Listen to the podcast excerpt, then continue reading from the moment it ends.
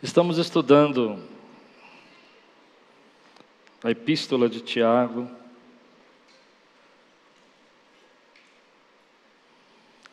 De manhã estudamos sobre preconceito. Falamos sobre Tiago, quando ele disse sobre acepção de pessoas.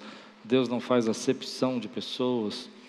Como a gente, às vezes, a igreja desenvolve uma cultura de preconceito.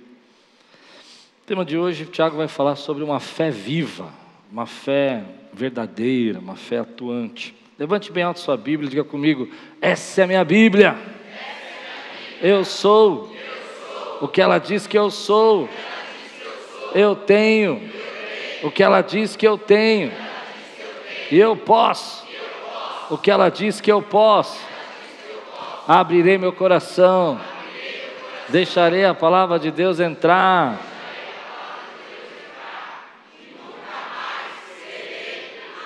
Amém.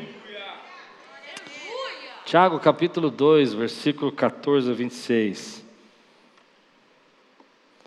De que adianta, meus irmãos, alguém dizer que tem fé se não tem obras? Acaso a fé pode salvá-lo? Se um irmão ou irmã estiver necessitado de roupas e de alimento de cada dia, e um de vocês disser, vá em paz, aqueça-se e alimente-se até satisfazer-se, sem porém, sem porém lhe dar nada, do que adianta isso? Assim também a fé por si só, se não for acompanhada de obras, está morta.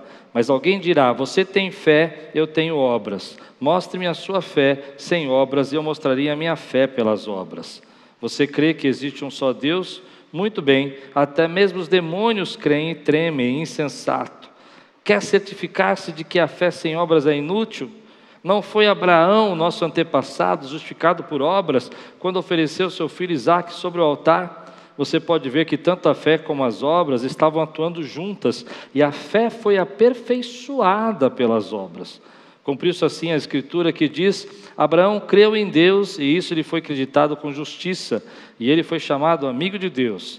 Veja que uma pessoa é justificada por obras e não apenas pela fé. Caso semelhante é o de Raabe, a prostituta.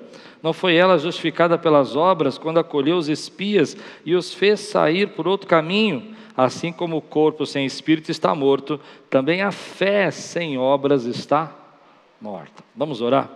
Senhor, fala conosco. Traz a tua palavra e que venha ao nosso coração agora o alimento espiritual que nós precisamos.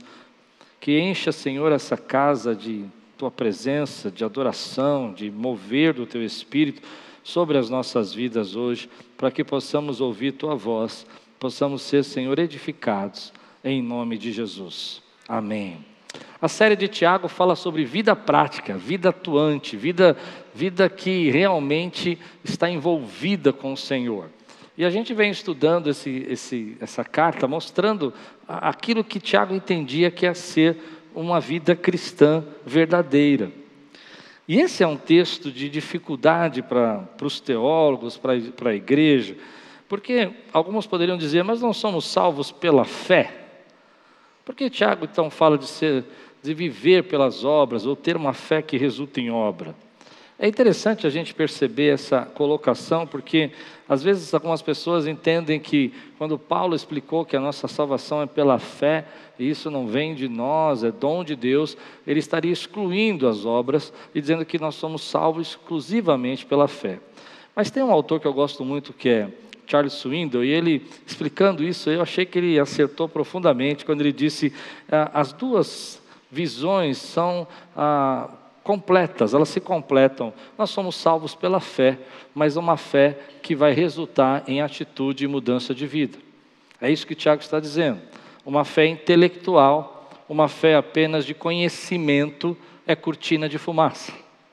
É como se você estivesse se protegendo e dizendo assim: Ah, eu sei quem é Jesus, eu sei o que ele pode fazer, e isso é o suficiente, e eu posso viver minha vida, e não é isso que Deus preparou para você. Como eu falo de cortina de fumaça? Você já deve ter visto gente que você diz para ela: Você crê em Jesus? Ela diz: Creio em Jesus. Mas ela não tem nenhuma mudança, nenhuma atitude, não, a vida dela continua a mesma. E ela usa essa fé, essa ideia de conhecer a Jesus, como uma, uma defesa, para não precisar mudar, nem precisar fazer nada. O que Tiago está dizendo para nós é que quando Deus entra no nosso coração e uma fé verdadeira é gerada dentro de você, atitudes vão ser produzidas na sua vida e você vai caminhar na direção dessa fé. É impossível você ter um encontro com Jesus, olhar como nós cantamos aqui e os seus olhos lindos que eu nem imaginava e você não querer rasgar suas vestes, não querer mudar, não querer ajudar o seu próximo, não querer se envolver nas coisas de Deus. É isso que Tiago está dizendo. Então, algumas pessoas vão dizer para nós: não, eu conheço Jesus, eu tenho ele na minha parede, eu tenho ele numa foto em casa, eu carrego ele numa foto dentro da minha, da minha carteira. Mas o quanto que isso está mudando a tua vida enquanto você está indo na direção dessa fé, é isso que Tiago está dizendo: que a fé que salva é uma fé que transforma, é uma fé que muda, é uma fé que te dá direção de vida, é uma fé que direciona você. Quem pode dizer glória a Deus por isso, meu irmão? Então somos salvos pela fé, mas essa fé produz em nós transformação de vida. Eu até escrevi uma coisa bonitinha aqui que eu quero ler para vocês. As obras sem fé não salvam. Amém? Se você tiver obras, mas não tiver fé, que é isso que algumas pessoas dizem, não, eu sou uma boa pessoa, eu ajudo o próximo, eu entrego cestas básicas, mas você não crê no Senhor Jesus como seu único suficiente, Salvador, você não vai ser salvo. Mas fé sem obras não é fé genuína.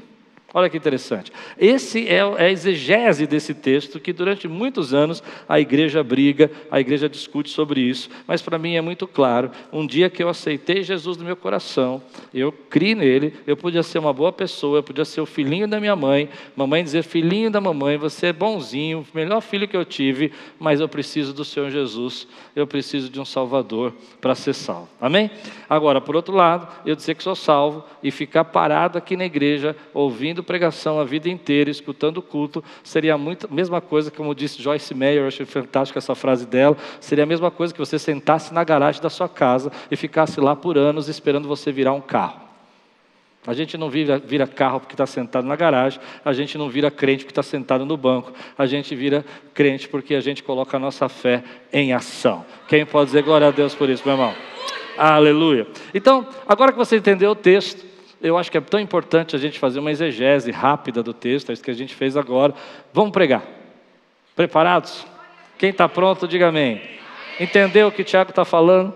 Vamos pregar. Queridos, a primeira coisa que eu tiro para mim de lição desse texto é que eu preciso deixar que essa fé que eu tenho em Jesus, diga aí, eu tenho fé em Jesus, produza em mim obras, me dê destino, me dê direção me dê razão de viver. É isso que eu entendo que é uma fé genuína. Quando você começa a entender que a grande lição da nossa vida é que um dia Deus te colocou um chamado, um propósito, uma, uma missão, chame como você quiser, mas Ele te deu direção pela tua fé.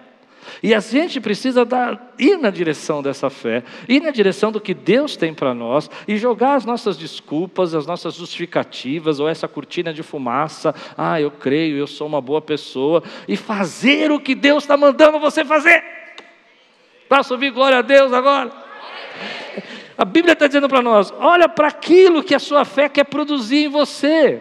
A tua fé, a fé que você tem em Jesus, tem urgências, tem necessidades, tem algo que Bill Hybels chama de descontentamento santo. Você fica descontente, você fica indignado. O mundo tinha que ser diferente, porque Deus quer usar você. Porque a tua fé está nessa direção. Tem uma história fantástica de um. Eu já conto muito isso na jornada de membro. Quem fez jornada de membro deve lembrar dessa história. Ah, existe uma, e é verdadeira.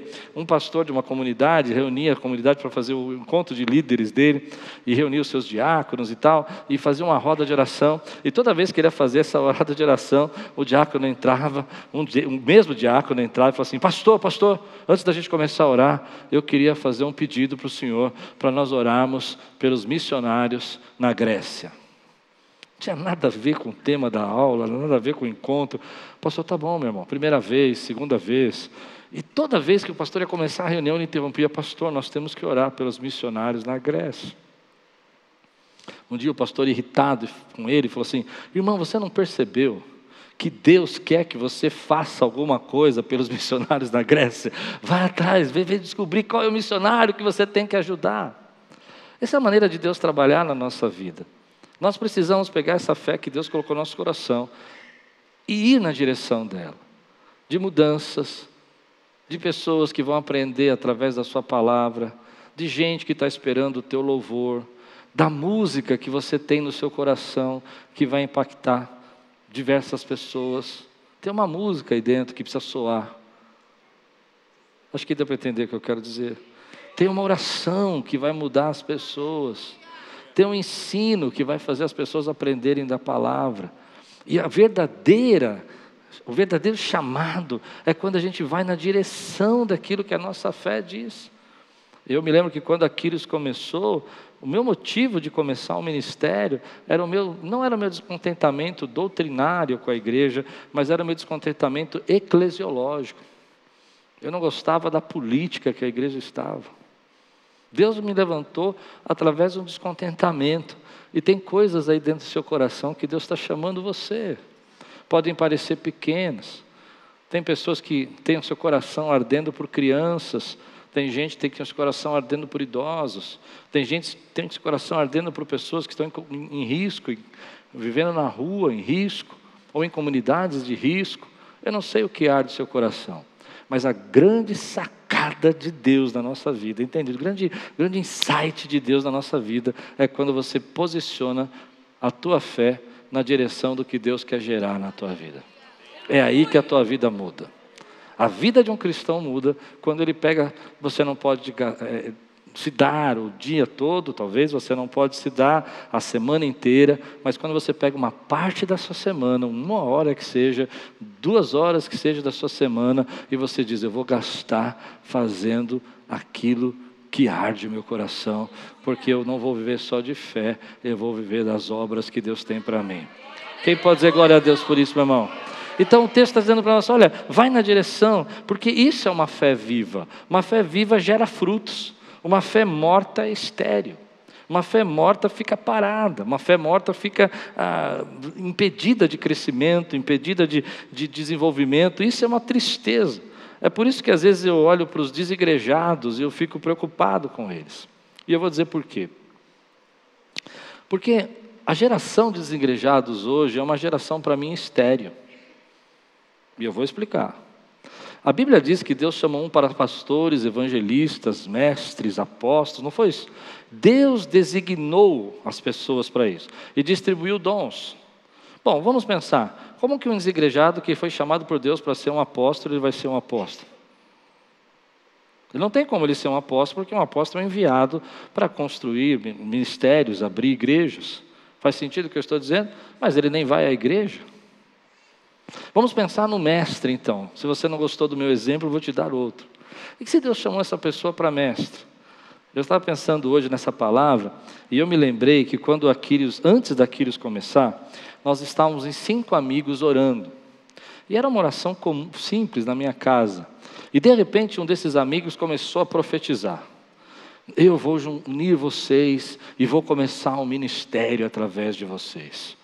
E vai ser uma igreja poderosa. E naquela hora, aquele homem orando, ele começou a dizer: Eu vejo, tem aqui um profeta, tem aqui um mestre, tem aqui um pastor, tem aqui um evangelista. E Deus estava falando através de uma profecia que Aquiles ia nascer. Olha que coisa linda. Quando Aquiles começou, um desses, dois desses homens começaram a igreja comigo. Um deles não, não aguentou muito tempo, seis meses depois foi embora. O outro ficou aqui dois anos e foi embora.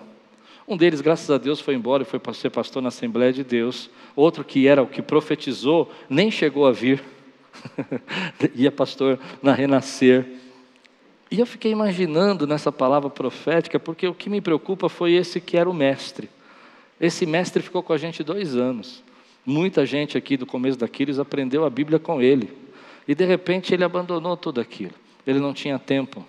E eu fico imaginando a quantidade de pessoas que esse irmão poderia ter ensinado a palavra de Deus, como ensinou para mim muita coisa, como ensinou para o pastor Anders, como ensinou para a pastora Débora e outros irmãos dessa época, que aprendemos muito a Bíblia com ele. Ele tinha o dom de mestre.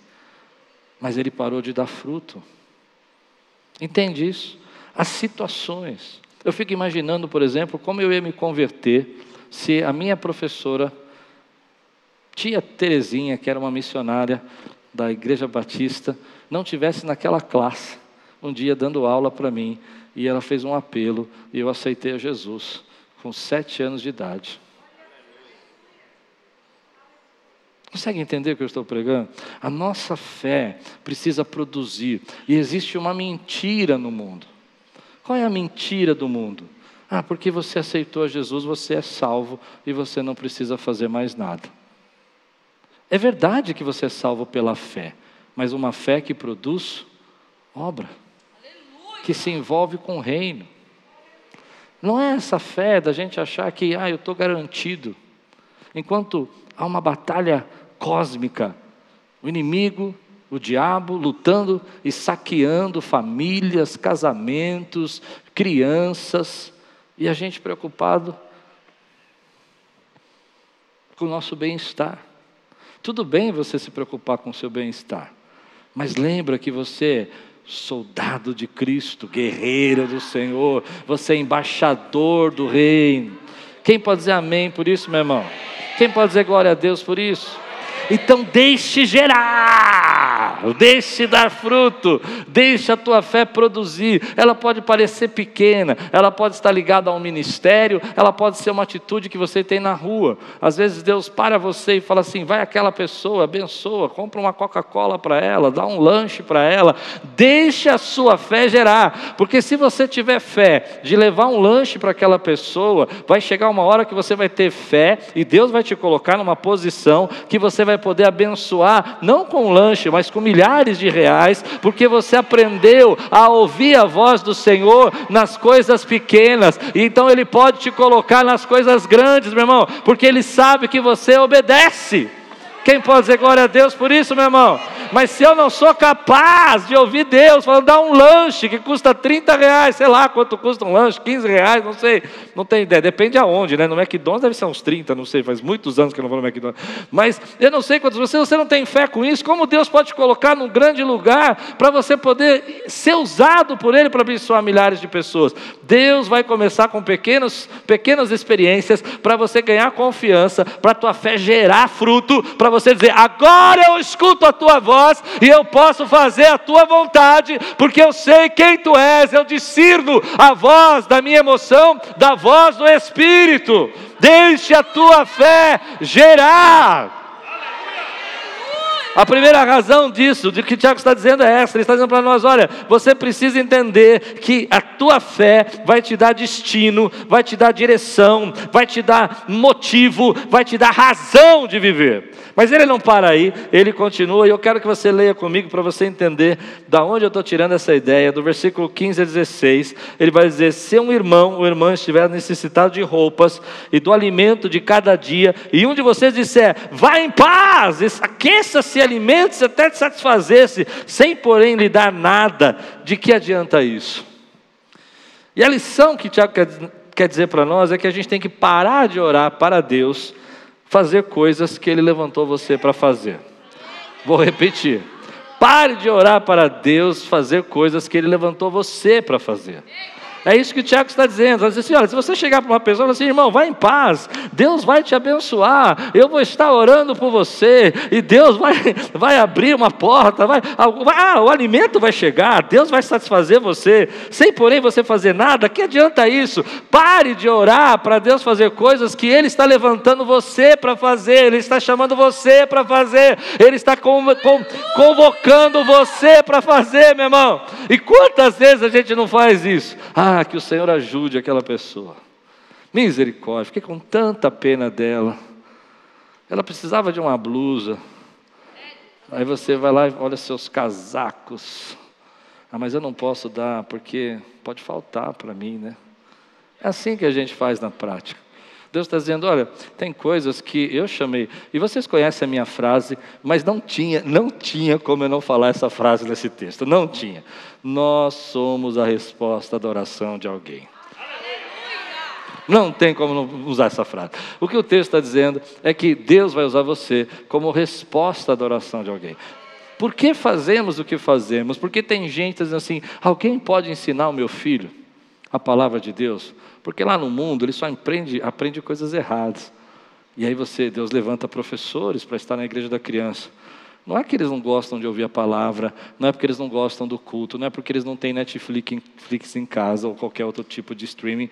Eles estão aqui porque eles estão deixando a fé deles gerar. E eles são a resposta à adoração de alguém. Quem pode dizer amém? Porque os nossos jovens estão aí ministrando nas ligas e falando, porque algumas pessoas estão dizendo lá fora o mundo está tá difícil. E o jovem não consegue ficar muito tempo de pé. E Deus está levantando jovens aqui para ser a resposta à adoração dos pais e até dos jovens. Talvez aquela mulher que eu testemunhei agora, que a Vivi contou, que quando ligaram ela estava procurando uma corda. Eu não sei se isso aconteceu, eu não sei, eu não sei. Mas porventura ela podia ter pensado em um segundo, em um minuto, na mente dela: alguém podia me ajudar. E naquela hora, tinha uma igreja orando, que foi a resposta da oração. Nós somos a resposta da oração de alguém.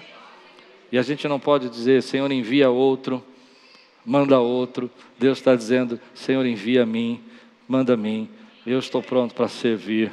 E não existe nisso ministério grande ou pequeno, existe aquele que se dispõe, aquele que deseja. Não existe gente que tem tempo ou não tem tempo, porque o tempo é igual para todo mundo. Existe alguém que diz: Senhor, usa a minha vida. Então, às vezes eu fico pensando, por que, que a gente louva? Por que, que o Ministério de Louvor chega às sete horas da manhã aqui para preparar a música para nós? Porque eles são a resposta de alguém. E toda vez que ele vê uma irmã, um irmão chorando no louvor, eles sabem que a oração deles foi atendida e que Deus quebrantou o coração e que valeu toda a dedicação deles. É isso que nós fazemos, meu irmão. É isso que nós fazemos quando o pastor Carlos e a pastora Beth reúnem aqueles casais e dão um curso para eles, e treinam aquelas famílias e ensinam, eu tenho certeza que eles são a resposta de muitas esposas que disseram: Deus, se o senhor não entrar com providência, e de muitos maridos também, se o senhor não entrar com providência, meu casamento vai acabar. E Deus está chamando você. E a gente tem que parar de pedir para Deus resolver coisas que Ele chamou a gente para resolver. Às vezes é um quilo de alimento que nós trazemos, às vezes é uma oração que nós estamos fazendo, às vezes é uma palavra que é ensinada, que vai mudar a história, que vai dar uma chave, que vai mudar o pensamento da pessoa e que Deus está usando a nossa vida para fazer isso. Então eu queria que você dissesse: Eu sou a resposta da oração de alguém. Cuidado com o que você está falando. Se você crê, repete com mais fé. Eu sou a resposta da oração de alguém. Tem alguém no seu trabalho orando. Senhor, eu preciso de ajuda. Tem alguém na sua família clamando: Senhor, me ajuda. E Deus vai te incomodar, vai te acordar na madrugada vai aparecer o rosto da pessoa na tua frente, e Deus vai falar: só vou deixar você dormir quando você for lá e ser a resposta da oração. Deus já fez isso com você, Deus já fez isso comigo. Houve uma vez que acordei na madrugada, preocupado com uma pessoa, e eu queria dormir. Eu falei: Deus, amanhã eu ligo para ela, amanhã eu falo com essa pessoa, e Deus, na madrugada inteira, eu vendo aquele rosto daquela pessoa, eu tive que sair da cama, tive que orar por ela, tive que clamar pela vida dela, para no dia seguinte, né, não ia ligar de madrugada madrugada para ligar, para saber o que estava acontecendo. E a pessoa falou, pastor, nessa hora eu estava passando um momento muito difícil da minha vida e Deus estava levantando a intercessão. Você é a resposta da oração de alguém. Então, é isso que é na direção da tua fé. É isso uma fé que produz. Então a primeira coisa é que eu preciso deixar minha fé gerar. A segunda, eu preciso parar de orar para que para Deus fazer coisas que Ele chamou para mim fazer. Ele colocou na minha responsabilidade, ajudar, ensinar, e Ele vai me dar condição de fazer isso. Ele vai me dar capacidade quando eu caminho na direção da minha fé. Ele vai colocar autoridade na minha vida, Ele vai colocar palavra para eu ensinar quando eu caminho na direção da minha fé. Mas por que, que a gente precisa entender isso? Bom, Tiago vai fundo nisso e ele vai ser radical a respeito daquela cortina de fumaça que eu falei. Ele vai usar um exemplo, versículo 18 a 19, que eu acho fantástico. Mas alguém dirá: Você tem fé, e o outro vai dizer: Eu tenho obras. Mostre-me a sua fé sem obras, e eu mostrarei a minha fé pelas obras.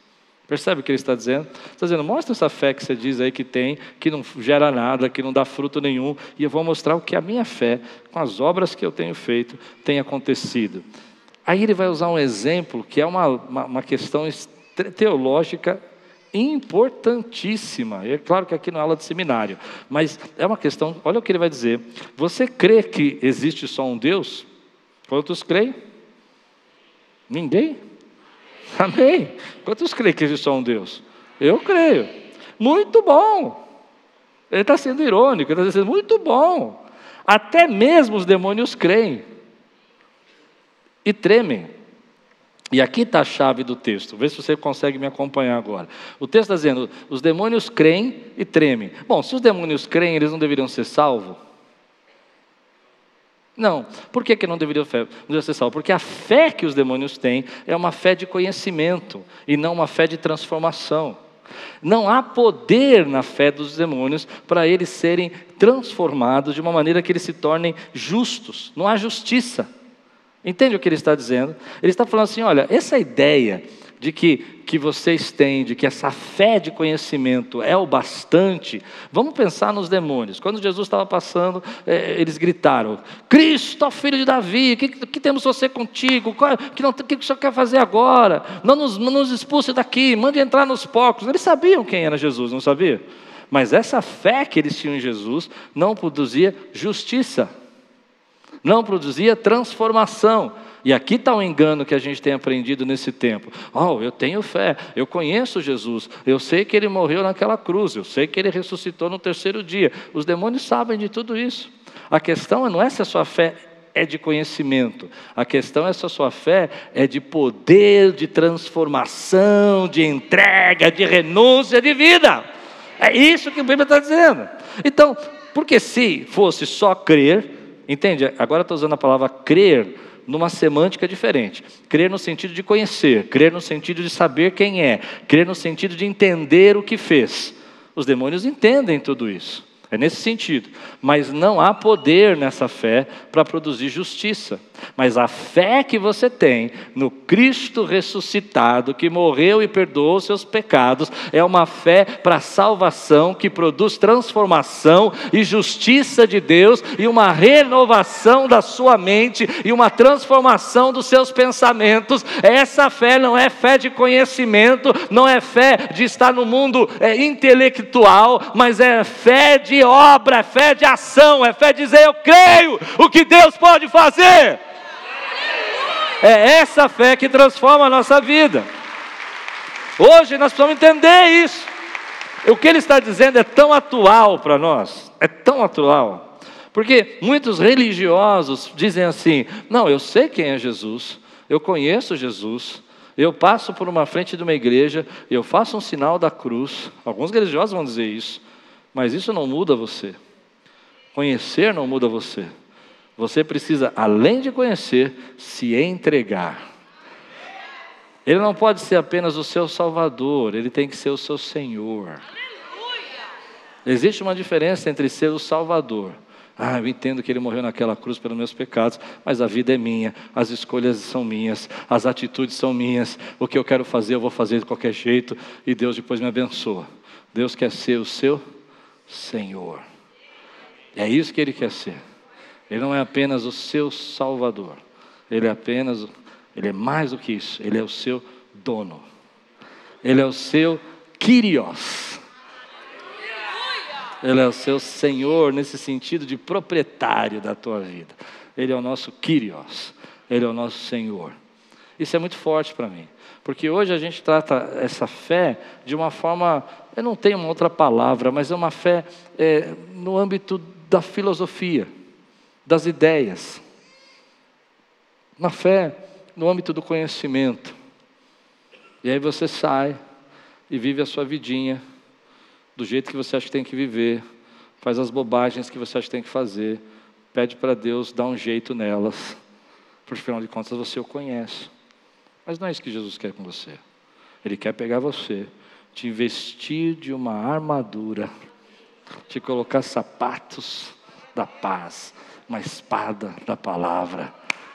Um escudo da fé, uma coraça da justiça, um capacete da salvação e te falar: você está preparado para ser luz desse mundo, para ser sal nessa terra e você vai ser acendido para brilhar a minha luz nesse lugar e a tua voz vai ser usada para transformar, para curar, para abençoar, para restaurar e aqueles que estão dentro dão grande glória a Deus aqui, exalta o Senhor.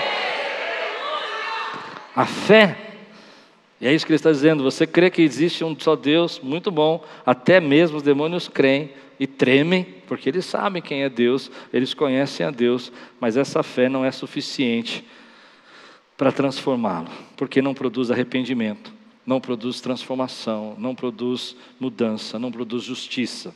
A nossa fé, eu vou usar um termo aqui que talvez não seja o melhor, mas eu queria ser contundente, eu queria ser radical a nossa fé precisa nos levar a nos apaixonar por Jesus. Sabe quando você é apaixonado? Você já foi apaixonado alguma vez? Ah, tem esposa cutucando, olha para mim, quero saber se você foi. Quando a gente é apaixonado, a gente faz umas loucuras, não faz?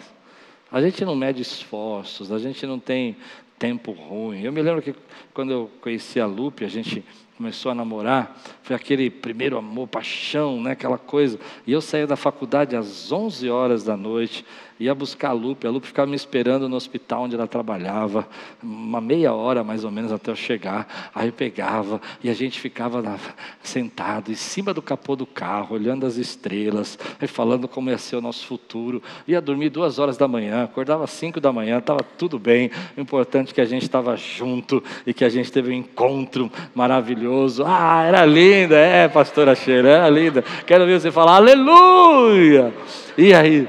E é isso incendeia o teu coração, né? Você, você faz umas doideiras, você vai lá, você quer mais, você quer estar junto. Ah, você está bem, você liga a cada segundo, você fala é uma mensagem toda hora. Você comeu? Você não comeu? Ah, você está bem? Você acordou? É, é tão melado, né? É um melado demais assim, né? Mas deixa eu dizer para você, como é bom se, se você ficar apaixonado por Jesus desse jeito. Não é bom? Que Deus possa trazer essa paixão para nós. Essa é a fé que transforma a nossa vida. Agora, a última parte, Tiago vai mostrar para nós que essa fé que produz obras, que não é uma fé intelectual só de conhecimento, mas é uma fé de ação, de atitude, de arrependimento, de, de apaixonar-se por Jesus, ela também vai te levar. Eu acho isso fantástico eu quase chorei quando eu escrevi essa parte da mensagem. Ela vai te levar a uma posição, a uma dimensão completamente diferente de vida. Deixa eu explicar o que eu estou pensando aqui. Primeiro vamos ler o texto também. É, versículo 21 a 26, para você achar. Não foi Abraão, nosso antepassado, justificado por obras, quando ofereceu seu filho Isaque sobre o altar?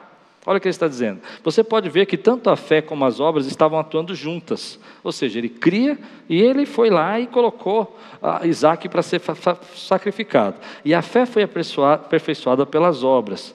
Olha o que ele diz: cumpriu-se a escritura que diz: Abraão creu em Deus e isso lhe foi creditado como justiça. E ele foi chamado. Foi chamado. Consegue perceber? Que sem essa prova, essa atitude de fé, de entregar o seu próprio filho, viver pela fé e acreditar que ele era poderoso para ressuscitar, o único filho, né, filho da promessa, não o único filho, mas o filho da promessa, foi, foi isso que levou Abraão a ser conhecido como amigo de Deus.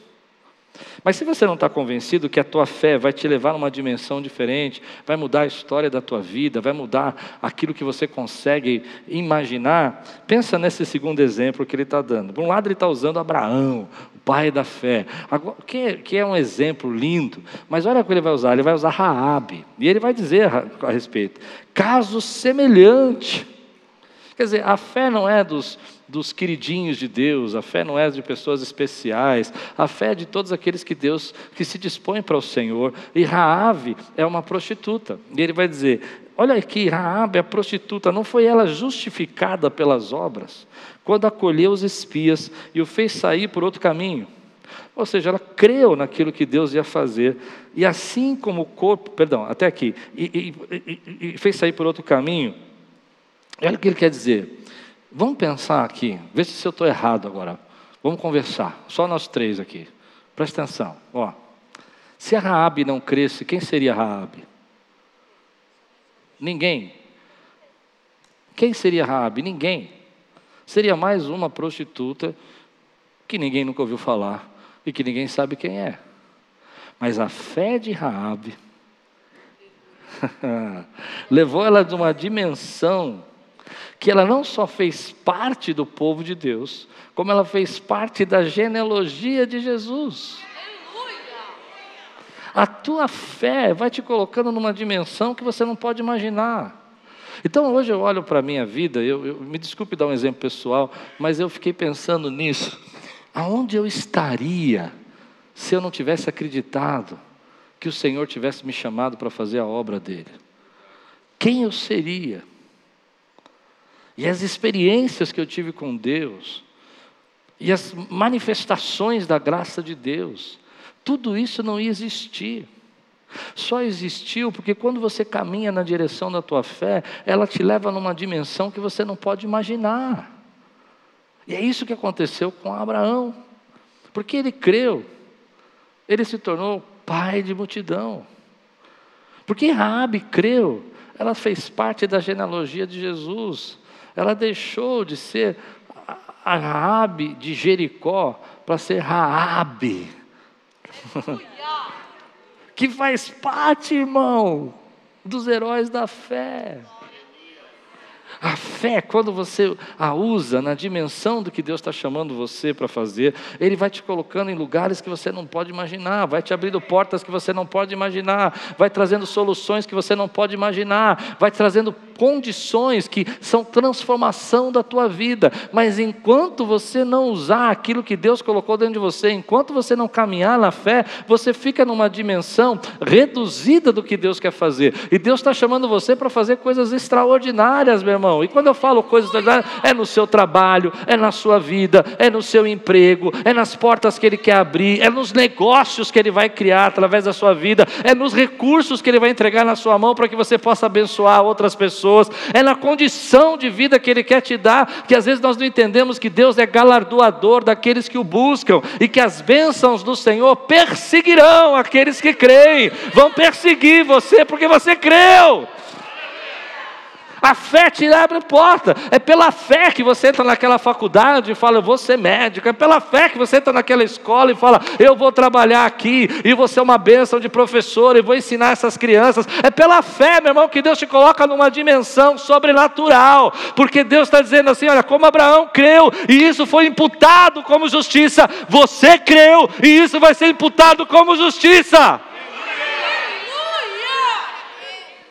E aqui está uma chave para nós. Eu acho que você precisa entender isso como uma chave na sua vida. Coisas que só aconteceram na minha vida porque eu caminhei pela fé. Quando eu falei de manhã, quando meus amigos no seminário chamavam Aquiles de Santa Biboca. Eu, se você não sabe, ouve a pregação da manhã que eu expliquei. Aquiles tinha um apelido quando começamos Aquiles como Santa Biboca. Glória a Deus, porque ouvindo os meus amigos zombarem de mim no seminário como Santa Biboca, caminhamos pela fé e chegamos aonde chegamos. E Deus fez milagres aqui, e Deus salvou vidas. E quando você caminha pela fé, é isso. Quando você caminha pela fé, uma dimensão nova vai chegando na tua vida. Pela fé você creu e aquele ministério surgiu. Pela fé você creu e aquela sua família foi salva. Pela fé você creu e aquela família foi resgatada. E Deus imputou isso como justiça. E Deus trouxe dimensões para você que você só pode viver pela fé. Pela fé você creu que Deus estava chamando você para abrir sua empresa, e você abriu sua empresa. E Tiago vai falar disso no próximo capítulo. E a gente precisa entender que Deus muitas vezes levanta pessoas para abençoar outras pessoas através de emprego também. Consegue entender o que eu estou pregando aqui, meu irmão? Mas quando você anda pela fé, ela vai te impulsionando, ela vai te gerando experiências. Deus não chamou você, vamos dar outros exemplos na Bíblia. Deus não chamou você, Pedro, para ser só um pescador. Tem mais coisa dentro de você do que você imagina. Deus chamou você para ser pescador de homens, Pedro. Quem seria o Pedro pescador? Ninguém. Quem é o Pedro pescador de homens? Você sabe quem ele é. Ele andou sobre as águas, foi o único que andou sobre as águas. Você sabe quem ele é. Consegue entender essa dimensão? Deus olha para nós e fala: dentro de você pode ter um motoboy, mas dentro de você, na verdade, não existe um motoboy, dentro de você existe um profeta. Eu não estou desprezando nenhuma profissão, estou só explicando. Dentro de você pode ter uma professora, mas dentro de você tem uma, um mestre que vai ensinar princípios espirituais para uma geração que não conhece. E você padece, você sofre pela fé, mas Deus vai te colocando a justiça que essa fé gera e a tua história é mudada pela fé. Por isso que quem caminha pela fé, no meu coração, na minha mente, é mais feliz. Deus te chamou para aquele lugar, te colocou naquele emprego, caminhe pela fé naquele lugar, porque Deus vai honrar você. Deus te colocou nessa profissão, caminhe pela fé. Porque Raabe podia estar numa condição de prostituta, mas ela queria uma posição espiritual diferente da condição que ela vivia. E é isso que a fé nos faz: viver uma condição diferente daquela situação que a gente está vivendo. Por isso que a fé é importante para a nossa vida. Por isso que quando a gente crê no Senhor, ouve a voz dEle, escuta o chamado dEle, e eu vou dizer para você que o melhor lugar para você estar, treinar, é na igreja. Na igreja aprendemos a cantar, administrar, liderar, cuidar, fazer projetos, fazer eventos, fazer ministérios, criar projetos, animar e motivar voluntários que às vezes estão tão cansados. E tudo isso Deus vai usar para te colocar no lugar mais alto, numa posição mais alta. Quem serviu sabe do que eu estou falando. Quem já serviu sabe como a igreja é importante para ensinar a gente. Você recebe essa palavra hoje? Então eu fico imaginando quem seria o Klaus se não tivesse um dia aceitado o chamado do Senhor. Eu tinha meu sonho, eu queria ser psiquiatra. Mas minha mãe não tinha dinheiro, meu pai não tinha dinheiro. Um dia meu tio chegou para mim e falou assim, mas eu já era meio velhinho. Meu tio falou assim para mim: escolhe a faculdade que você quiser, aonde você quiser, desde que você não seja pastor, e eu pago. Minha infância toda eu queria ser psiquiatra. Depois que eu sabia que eu não ia ter condição de ser psiquiatra, eu pensei em ser, é, trabalhar com marketing. Mas Deus tinha outro propósito para a minha vida. E eu vou dizer para você que tudo que eu vivi até hoje, de ver gente transformada, de ver gente liberta, de ver salvo, eu não trocaria nem por um consultório, nem pelo dinheiro desse consultório, porque eu sei que Deus me chamou. Deus está chamando você para caminhar pela fé. Você recebe essa palavra hoje? Vou terminar assim então. Querido, dê lugar à tua fé ela vai te promover, ela vai abrir portas, ela vai gerar fruto. Você está achando que está abençoando aquela pessoa e Deus está te colocando no lugar mais alto, como Raabe. Você acha que está colocando ali a, a, tua fé na prova e Deus está te chamando de amigo dele, porque você é a resposta da oração de alguém, porque Deus está usando você para abençoar milhares de pessoas. E aqueles que querem ser a resposta da oração de alguém e querem caminhar não por essa fé de conceito, não essa fé filosófica que até os demônios Deus sabem quem é Deus, sabem onde está o trono, sabem que está sentado, mas uma fé viva, verdadeira, que gera frutos. Fica de pé no teu lugar, eu quero orar com você. Eu quero pedir para que Deus abra portas, abra caminhos, mostre estratégias, te dê visão. Sabe, às vezes isso já está implantado dentro de você. Outro dia, conversando com o irmão aqui da igreja, ele falou: Pastor, eu preciso fazer alguma coisa. Eu queria ajudar no 2K. Eu falei: Por que, que você ajuda? Ah, mas eu não sei, eu não sei o que fazer. Eu falei: Acha uma casa e vai evangelizar. Se você está sentindo isso no seu coração. Ele falou: Sabe, pastor, mas eu não sei que casa. Não, na verdade eu sei. Eu, eu fico imaginando uma laje que tem lá perto da casa da minha mãe, de encher, colocar umas cadeiras e fazer um culto lá. Eu falei: Vamos embora, irmão. Vamos fazer o culto. E aí, sabe o que ele falou para mim? Ah, eu vou pensar nisso. Aí hoje ele estava aqui de manhã, eu falei, e a laje? Sabe por que, que eu faço isso? Porque eu acredito muito, muito, que Deus já colocou tudo dentro de você. Consegue entender? E a laje pode ser só o início de algo grande, como foi a garagem para mim, a garagem da minha mãe. Lembra que eu já mostrei para vocês? Ali foi a garagem. Para ele pode ser a laje. Vai saber o que Deus vai fazer nesse lugar. O que eu sei é que Deus já implantou dentro de você um propósito, um sonho, uma visão, um projeto, um desejo.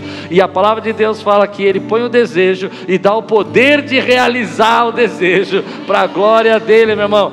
Então dê lugar à tua fé e deixa ela produzir. Se dentro de você tem alguma coisa que você acha que Deus está chamando você para fazer, eu vou dizer para você: vá na direção da tua fé, tenha coragem, abra a tua boca, compartilhe o teu desejo e deixe Deus usar você. E Ele vai juntando pessoas, porque você, querido, eu, diz a palavra, recebemos dons e ministérios. Deus designou alguns para pastores, evangelistas, profetas, apóstolos e mestres. E Deus chamou você para isso. Deus chamou, falei fora de ordem, mas Deus chamou você para isso. E eu creio que Deus está colocando essa, esse algo que arde o seu coração dentro de você. Você recebe essa palavra hoje? Então levante sua mão e termina comigo assim: Eu sou a resposta da oração de alguém. E a minha fé é fé viva. É fé que produz muitos frutos, mais frutos. Dá um glória a Deus, exalta o Senhor, meu irmão. Aleluia!